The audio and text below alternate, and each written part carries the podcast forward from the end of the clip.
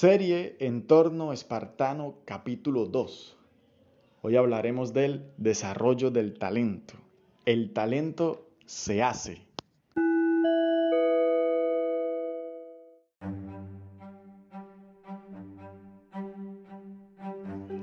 La repetición hasta la estenuidad y la práctica deliberada llevan de ese pequeño talento a la grandeza.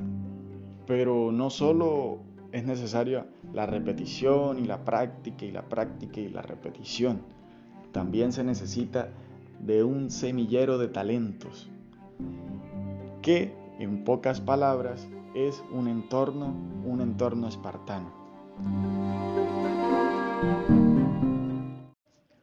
Un semillero de talentos son lugares que por alguna razón sacan deportistas y artistas que alcanzan cotas de rendimiento extraordinarias. Todos estos lugares tienen unas instalaciones muy austeras, con las comodidades justas, con todo lo necesario para cumplir su misión y desarrollarse al mayor nivel, pero sin excesos y sin extras. El lugar tiene que transmitir plataforma de trabajo para crecer y salir, y no debe ser un objetivo en sí mismo. Aquí entra en juego las oficinas que son un objetivo en sí mismos. Zonas de confort, donde hay mucha comodidad para trabajar, pero el incomodarse voluntariamente y no acomodarse al entorno es necesario para crecer. Sí hay que adaptarse, pero no hay que acomodarse. Así que al final un semillero de talentos consiste en crear el entorno para que el talento se desarrolle. Hablemos un poco de los espartanos. Los espartanos están en nuestra mente como la referencia bélica, ganaban batallas, guerras y todos los querían como aliados, pero nunca como enemigos. Pero eso no había sido siempre así. Esparta era una ciudad como cualquier otra, hasta la llegada de Licurgo que implantó una reforma total denominada Constitución Espartana.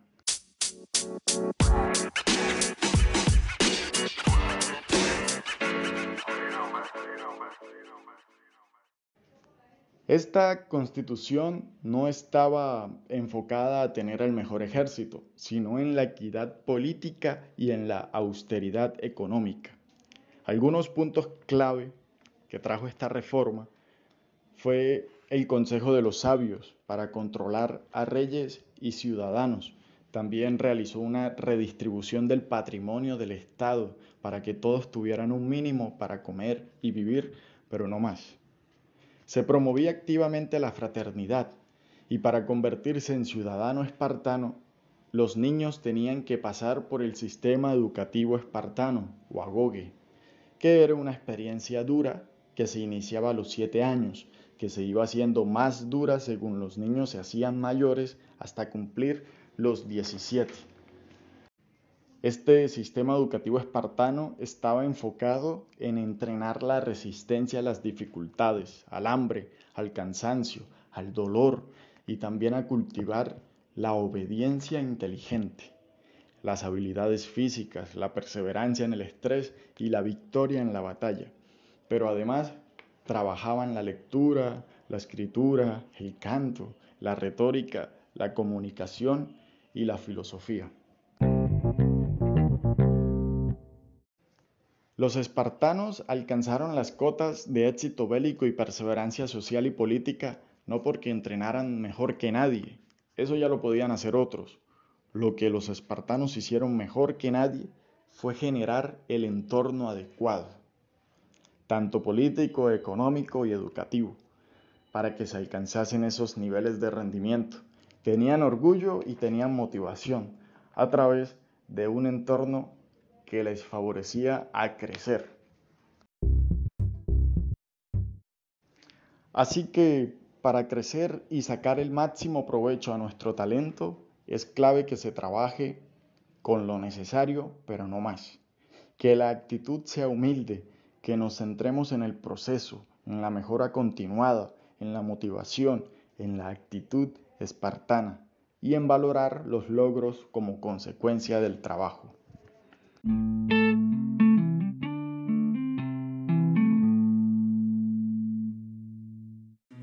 Cuando me preguntan por qué en Colombia no estamos cerca de los méritos deportivos y profesionales que deberíamos, mi respuesta es que no tenemos un problema de talento. Claro que no, porque creo que talento tenemos de sobra. Lo que nos falta es crear el entorno adecuado, como hicieron estos espartanos. El entorno espartano o el de los semilleros de talento un sistema perfeccionista es lo opuesto. Una educación basada en resultado y no en proceso es lo opuesto. Un lugar donde exigimos los máximos derechos ofreciendo cumplir las mínimas obligaciones no es el entorno. Y así no se puede. Necesitamos crear el entorno adecuado. Si queremos dar un salto de calidad, mi opinión es que debemos enfocarnos en el menos es más que la inversión sea en lo esencial y no en lo superfluo. Menos superinstalaciones y más programas formativos. Menos entrenadores y más formadores. Menos resultadismo a corto plazo y más educación. Menos enfoque al alto rendimiento como objetivo y más como consecuencia. Como dijo una amiga, déjate el culo entrenando cada día. Así que el consejo es actitud y entorno. Si no estás en el entorno adecuado, es hora de buscar un entorno que te motive ir por más y un entorno que sea el fin en sí mismo. Muchas gracias por escucharme y la invitación es a que sigan mi podcast si les gustó, si les está gustando esta serie de entorno espartano. Espero se suscriban a mi podcast. Muchas gracias. Hasta la próxima.